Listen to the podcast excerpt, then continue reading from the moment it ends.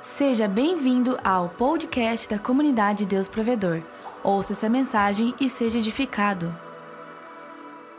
Deus tem sido bondoso para conosco.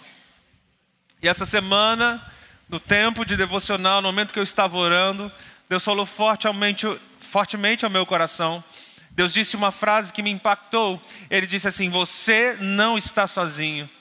E eu comecei a ser ministrado de forma muito intensa em cima de uma frase, e o Espírito Santo repetia ao meu interior: Você não está sozinho. E Deus começou a falar palavras no meu interior, dizendo: Ei, você não está sozinho. E eu estou te dizendo isso mais de uma vez, porque essa é exatamente a palavra que você vai liberar nesse domingo no altar. Porque tem pessoas que o Senhor trouxe esse lugar, que precisam ouvir dos céus nessa reunião: Você não está sozinho. Aleluia! Graças a Deus. Aplauda o Senhor. Se encha de fé nesse momento. Aleluia! Sabe, quando falamos sobre solidão, nós pensamos em tantas coisas que servem ou que podem contribuir para um isolamento, sabe? Ter poucos amigos ou pouco tempo para cultivar essa relação de amizade, pouco tempo para investir na família, são coisas que contribuem para a solidão. A solidão não é, a solidão não é, preste atenção no que eu vou dizer, quando você está fisicamente sem alguém por perto. Estar fisicamente sem alguém por perto, isso é solitário, ok? Mas a solidão é quando você sente que não tem ninguém que pode contar. Você pode até estar rodeado de muitas pessoas fisicamente perto, mas são pessoas que você sabe que não pode contar, ou que no seu coração você pensa que não pode contar. Comprovadamente, a solidão ela é tão maléfica para a saúde do ser humano, ela é tão maléfica quanto ao tabagismo e ao alcoolismo. Não sei se você sabia disso, mas isso é comprovado com estudos psicológicos que ela é tão grave quanto o alcoolismo e o tabagismo. Existe um instituto nos Estados Unidos que analisou mais de 148 pesquisas sobre mortalidade com relação às funções, às relações sociais. E os resultados são assustadores. As pessoas que tinham relacionamentos sólidos e verdadeiros, elas tinham 50% de chance a mais de sobreviver, quando comparadas com pessoas solitárias. 50% de chances a mais. Então, a solidão ela causa impacto na sua saúde física. A solidão também aumenta o risco de desenvolver depressão. Depressão é a doença do século. Depressão, muitas vidas são afligidas por esse mal. É o mal que corrói a alma, é, alma que, é algo que destrói o interior do indivíduo. E o Instituto de Psicologia da Suécia, na cidade de Helsinki, diz que 80%, olha só que incrível, que forte isso as pessoas que vivem sozinha têm 80% mais probabilidade de se tornarem depressivas.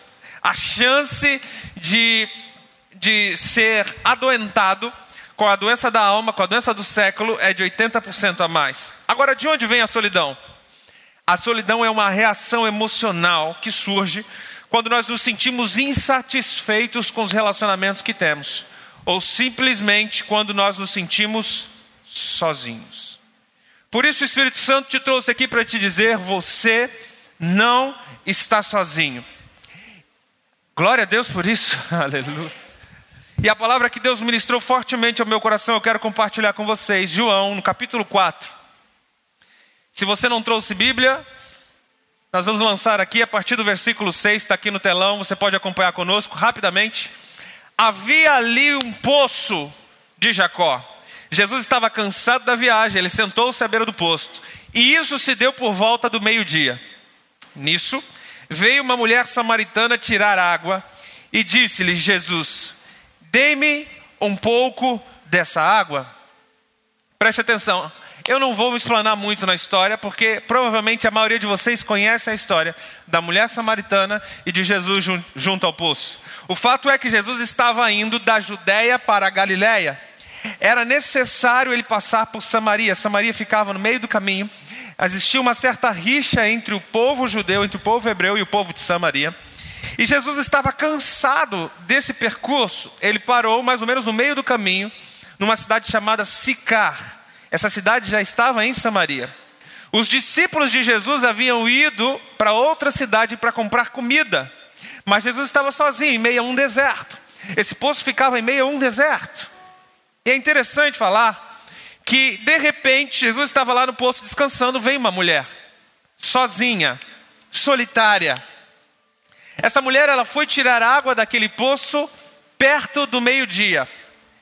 Ah, algumas versões dizem a hora sexta. E eu preciso te informar, para que você entenda bem aquilo que o Espírito Santo quer te ministrar nessa reunião, é que essa não era a hora propícia daquele povo pegar água.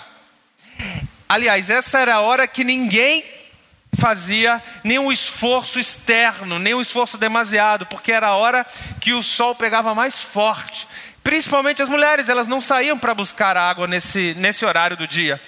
Então aquela mulher, ela foi num horário que ninguém ia, porque ela não queria ter contato com ninguém. Ela não queria ter contato com ninguém.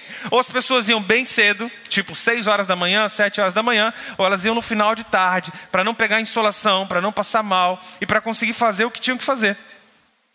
Essa mulher estava cansada de ser julgada. É isso que eu aprendo com essa história, e por isso que ela se isolou. Ela se isolou para não ser mais incomodada, para não ser condenada pelas pessoas, para não ser julgada. Eu preciso abrir um parênteses aqui, trazer para a nossa realidade. Existe um transtorno psicológico chamado transtorno de personalidade esquiva. Esse transtorno afeta 3% da população mundial, ou seja, 6 milhões de brasileiros têm esse transtorno. São pessoas que elas vivem enclausuradas, numa concha de solidão, com medo de serem feridas, medo de serem julgadas e medo de serem rejeitadas. São pessoas que vivem com uma necessidade de fuga e a sua incapacidade de lidar com os medos e angústias são tão grandes que acabam construindo muros e que as pessoas não conseguem se relacionar, elas não conseguem ter uma vida normal e elas acabam se isolando da sociedade. Então, muito provavelmente essa mulher, ela tinha esse transtorno. Ela já havia recebido tanta pedrada, tanta acusação, tanta condenação da sociedade, que ela se esquivava e ela vai ao poço num horário em que ela sabe, ela tem certeza que ela não vai encontrar ninguém. Aquela mulher, quando saiu de casa, ela estava convicta de que ela ia encontrar areia e água no poço, apenas isso. Ela tinha certeza que ela não ia encontrar ninguém. Mas de repente, quando ela chega ao poço, está Jesus de Nazaré, o Cristo Messias, esperando ela no lugar que ela não imaginava. Uau! E aqui eu começo agora a entrar na mensagem. Calma, fique tranquilo. Você acha que eu vou pregar apenas para 3% da população? Não é nada disso. Eu vou pregar para todos que estão aqui são filhos de Deus, que em algum momento da sua vida já se sentiram sozinhos com a vida, ou que nesse momento tem áreas da sua vida que você acha que você não pode abrir, que você não pode revelar para ninguém. Uau! Então a primeira pergunta que eu te faço aqui nessa reunião é: qual é a área da sua vida que você decidiu se isolar? Qual é a área da sua vida que você, que você decidiu esconder, se esquivar, para não bater de frente com determinadas pessoas, para não bater de frente hã? com talvez alguns confrontos? Mas você decidiu simplesmente não tocar no assunto. Não, isso aqui eu vou colocar numa caixinha e eu vou lançar no profundo oceano. Eu sei que todos nós temos uma área assim, ou já vivemos um tempo assim. A situação é: qual de nós nunca pensou na vida, Senhor, eu não tenho ninguém que eu possa contar, eu estou só? Qual de nós nunca passou por uma situação como essa? Eu lembro uma vez na minha vida, na minha fase de adolescente para jovem, é, eu devia ter uns 15, 16 anos talvez. Eu estava vivendo muita crise existencial, muita crise emocional. Eu achava que eu não tinha ninguém que eu podia contar. Os adolescentes sofrem muito por isso. E aqui vai uma palavra minha de Deus para você que é pai e mãe de adolescente. Aprenda a se conectar com teu filho, aprenda a ter mais paciência com teu filho, aprenda a entender o mundo do seu filho. Sabe, todos os adolescentes nessa fase têm muitos conflitos emocionais. E por mais que eles estejam cercados de pessoas, eles na verdade é que eles se sentem isolados e sozinhos. Eles se sentem isolados e sozinhos. Uau! O que eu vou te falar é muito forte. E eu sinto no meu espírito de falar isso. Tem adolescentes que vão numa onda do inferno, um tal de cutting, e eles acabam se cortando porque eles aqui tem líderes de adolescentes, tem pessoas de adolescentes, eu não preciso expor ninguém, eu não preciso perguntar quem já viu, quem já não viu, muito provavelmente quase toda a igreja sabe disso. É quando o adolescente sente que não tem ninguém, ele se sente tão depressivo, ele se sente tão mal que ele começa a se cortar para se aparecer e ele vai para a escola de mangas compridas, mesmo estando um calor de 30 e poucos graus. Mas a verdade é que ao mesmo tempo que ele quer esconder as feridas, ele quer exibir e mostrar para o mundo que ele não tem ninguém que possa contar. E essa madura realidade que a nossa igreja e que as igrejas do Brasil enfrentam, a gente não pode tampar os olhos para essas coisas. Chegou a hora de Jesus Cristo apontar o problema, porque Ele tem a solução para o problema. Não adianta a gente querer esconder as coisas debaixo do tapete. É hora do Espírito Santo dizer: Eu sou a cura e eu quero te libertar, eu quero te curar. Sabe o que acontece com esses adolescentes? Mesmo uma casa rodeada de amor e rodeada de pessoas, eles, eles se sentem sós. Eles acham que não tem ninguém que eles podem contar de verdade. E por causa disso acabam se mutilando. Sabe por quê? Porque a dor física é infinitamente menor do que a dor emocional. A dor emocional é tão grande, é tão forte, ele consegue suportar toda a dor física. É por isso que eu olho para essa passagem e entendo perfeitamente aquela mulher. Ela se expôs ao calor de meio-dia, ela não se importava com calor, ela não se importava com o deserto, porque a dor emocional era muito mais forte do que o calor e o deserto. Entende? Uau!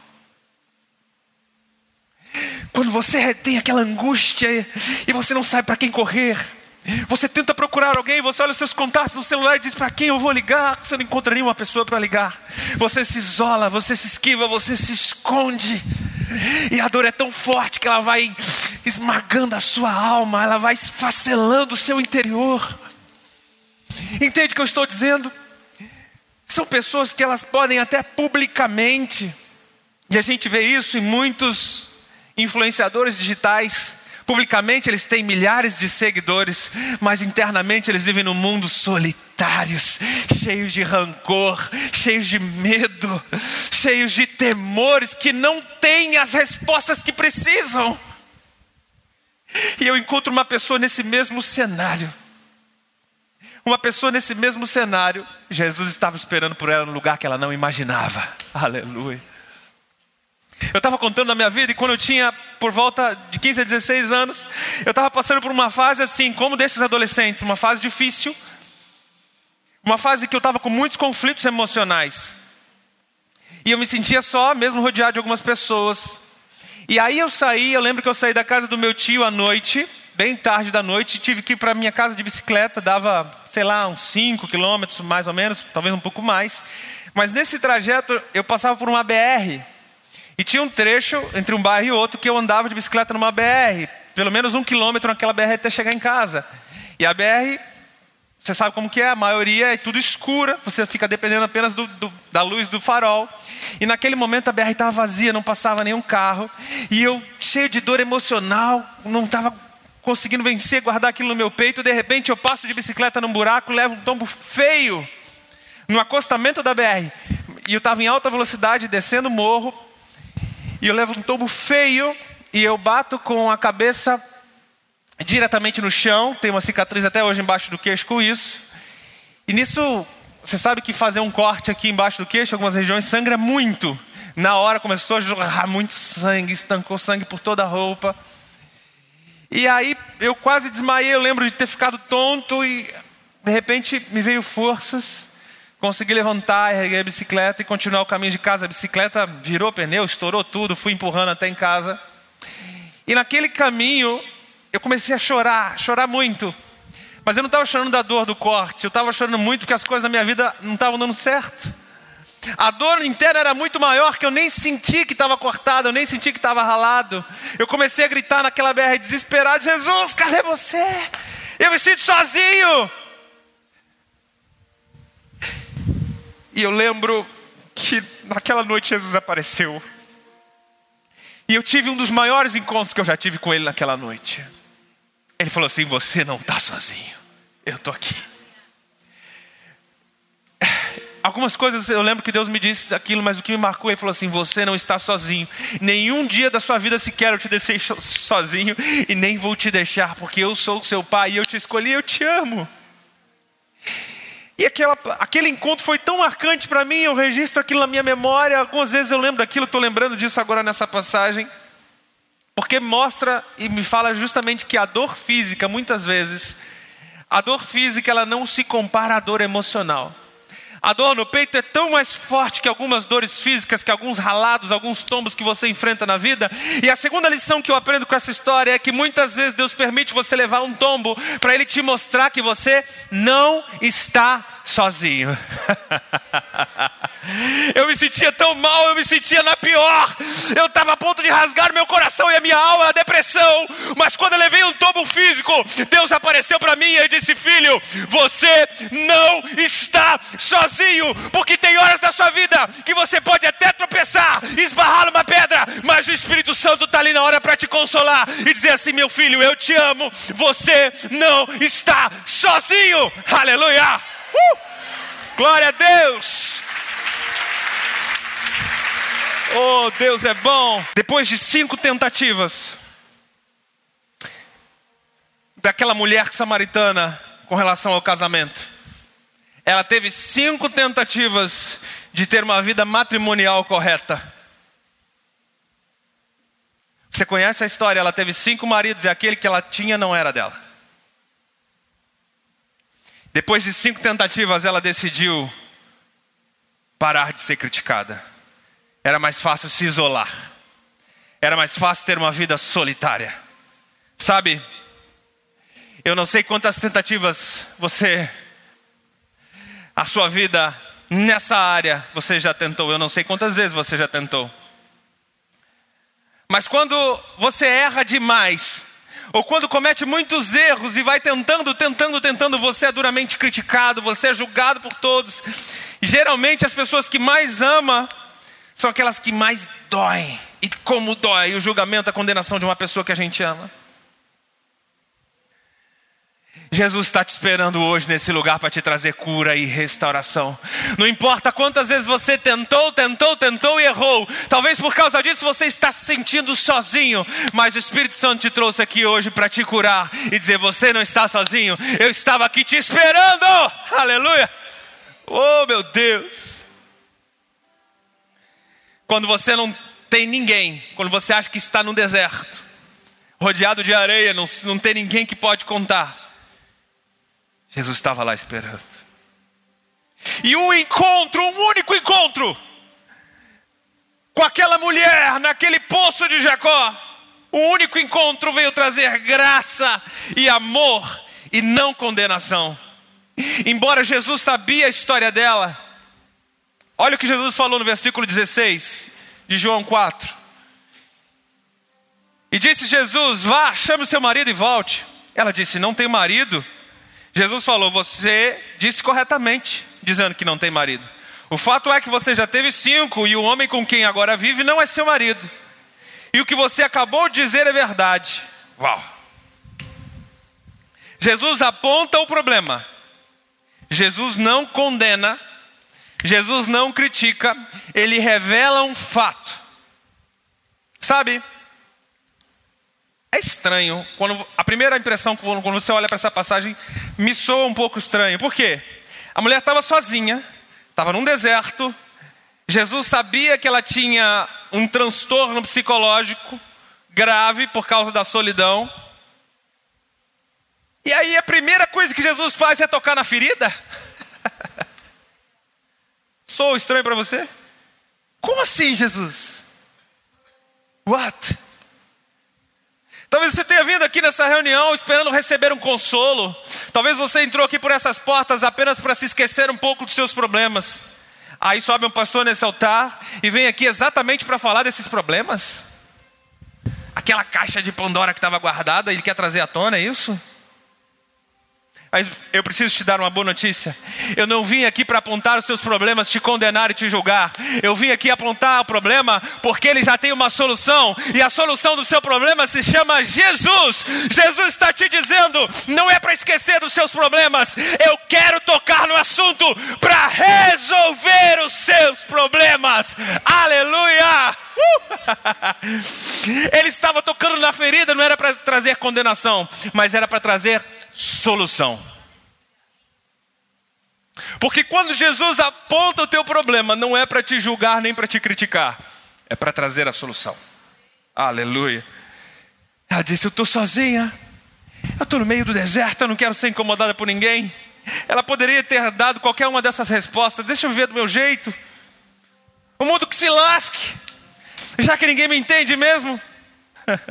ela poderia ter dado tantas respostas, mas veja a resposta dela no verso 19, ela diz: No versículo 19 ela diz: Senhor, vejo que és um profeta. Profeta aqui significa aquele que podia ler segredos, o intérprete de oráculos. Aí no verso 20: Os nossos antepassados adoraram nesse monte, mas vocês judeus dizem que é em Jerusalém o lugar que se deve adorar. Preste atenção. Eu já ouvi algumas mensagens dizendo: Olha como essa mulher era uma adoradora. Quando ela viu que ela encontrou Jesus, ela começou a falar de adoração.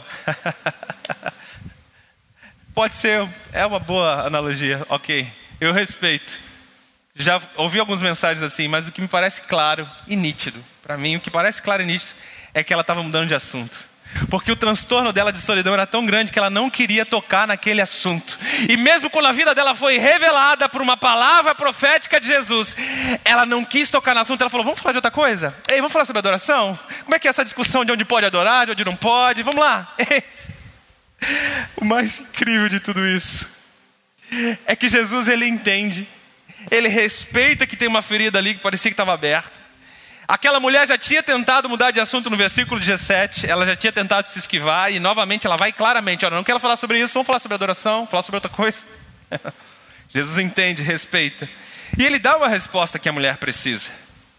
Ele dá uma resposta. No versículo 21, a primeira coisa que Deus diz, ele diz assim: creia em mim, mulher. Para aqui, pode, pode tirar o versículo. Essa é a primeira resposta de Jesus. Ele diz: mulher, creia em mim. As primeiras palavras de Jesus têm sempre muito efeito. Jesus poderia ter dado uma resposta religiosa, teológica, por isso, adoração? O assunto é adoração? Ok, vamos falar sobre adoração. Eu entendo sobre isso. Mas a primeira palavra de Jesus, a primeira resposta de Jesus é: mulher, creia em mim. Eu sei que tem pessoas que vieram aqui a essa reunião que elas têm sérias perguntas que precisam ser resolvidas, mas a resposta para todas as suas perguntas, a primeira delas é: ei, creia em Jesus, porque quando você crer, quando você colocar a sua fé depositada em Jesus, qualquer outra resposta que Ele te der vai ser cura, salvação, bondade e graça do Altíssimo. Mas a nossa primeira atitude é apontar a nossa fé para Ele. Por isso a palavra de Deus diz: sem fé é impossível agradar a Deus. Em Romanos, no capítulo 1, verso 17, Deus diz: Porque no Evangelho é revelada a justiça de Deus, uma justiça que do princípio ao fim é de fé em fé. Como está escrito: o justo viverá pela fé. Aleluia. Não importa quais as respostas que você precisa, que você veio buscar, a primeira resposta que Jesus tem para você, ei, aponte a sua fé para mim. Ele não aponta a fé da mulher para um comportamento. Ele não diz, mulher, a partir de hoje mude o seu comportamento. Não.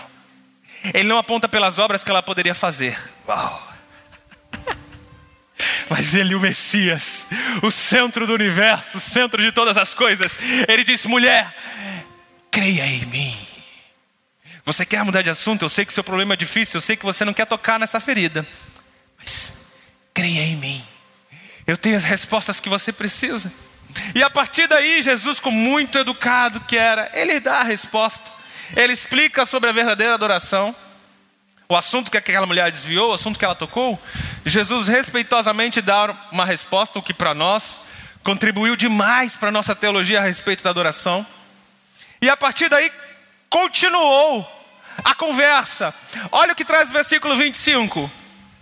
Disse aquela mulher: Eu sei que tu és o Messias, chamado Cristo para vir ao mundo, e quando ele vier, explicará tudo para nós. A mulher disse: Eu sei que o Messias, que está para vir, quando ele vier, explicará tudo para nós. E Jesus declarou: Eu sou o Messias. Eu que estou falando com você sou o Messias. Ah. Aquela mulher só tinha enxergado um profeta, ela não tinha enxergado ainda o Messias. Ela tinha enxergado a esfera de algumas coisas que o dom pode alcançar, mas ela não tinha descoberto ainda a essência. Uau! Há pessoas que estão aqui com a oportunidade na sua frente. Cristo estava aqui te esperando quando você veio para esse prédio. E deixa eu te dar um recado: esse domingo é único, esse domingo jamais vai se repetir. Não fique esperando, olha, eu sei que um dia eu vou me encontrar com o Messias. Eu sei que um dia, talvez, quando eu largar o cigarro, quando eu parar de ir na balada, quando eu largar aquele namorado, talvez eu encontre um Messias. O que o Espírito Santo me manda te dizer é que o Messias está aqui hoje, te esperando. O Messias está aqui hoje te esperando, ele quer te curar. Então, o versículo 28. Aquela mulher deixa o seu cântaro, volta para a cidade e disse ao povo: Venham ver um homem que me disse tudo o que eu tenho feito. Será que ele não é o Cristo? Olha a primeira menção do versículo 28. Aquela mulher deixa o seu cântaro. A mulher ficou tão desnorteada que ela abandonou o cântaro para trás, aquilo que ela foi fazer no meio do poço. Não havia mais preocupação com as coisas que ela tinha que fazer. Ei! Não havia mais dificuldade para se relacionar com as pessoas, porque além dela deixar o cântaro para trás, ela foi correndo falar com as pessoas. Uau! Ela foi completamente curada. Uau, você está entendendo? O Evangelho não é sobre coisas que você tem que fazer ou deixar de fazer. Esqueça. O Evangelho não é sobre você, o Evangelho é sobre Ele. Por isso ele disse: mulher, creia em mim. O fato dela deixar o cântaro para trás mostra que não existe nada que você possa fazer para atrair mais a atenção de Deus, para que Ele te ame mais. E não tem nada que você tenha feito para que Ele te ame menos. Deixa para lá as coisas que eu venho fazer, eu nem sei mais o que eu vim fazer. Agora eu vou sair correndo e me relacionar, porque faz muito tempo que eu não sei conversar com pessoas. Tem muito tempo que eu me isolo, minha vida é me isolar. Mas quando ela é curada, ela vai comprovar a cura dela e ela vai falar com pessoas, porque aquele que recebe muito amor do Pai, ele amor ao próximo. Uh! Aleluia! Meu Deus, meu Deus. O que o Espírito Santo te diz hoje é o que Jesus Cristo disse para aquela mulher. No capítulo 4, versículo 14, ele disse: Quem beber da água que eu lhe der, nunca mais terá sede. Pelo contrário, a água que eu lhe der se tornará nele uma fonte de água a jorrar para a vida eterna. Jesus está te oferecendo hoje essa água viva. Não importa quais sejam os seus pecados, Jesus está te dando água viva e graça para vencer, para viver uma vida abundante. Você é esse filho de Deus, você é essa filha de Deus que quer receber água viva. Amém, amém, amém, amém.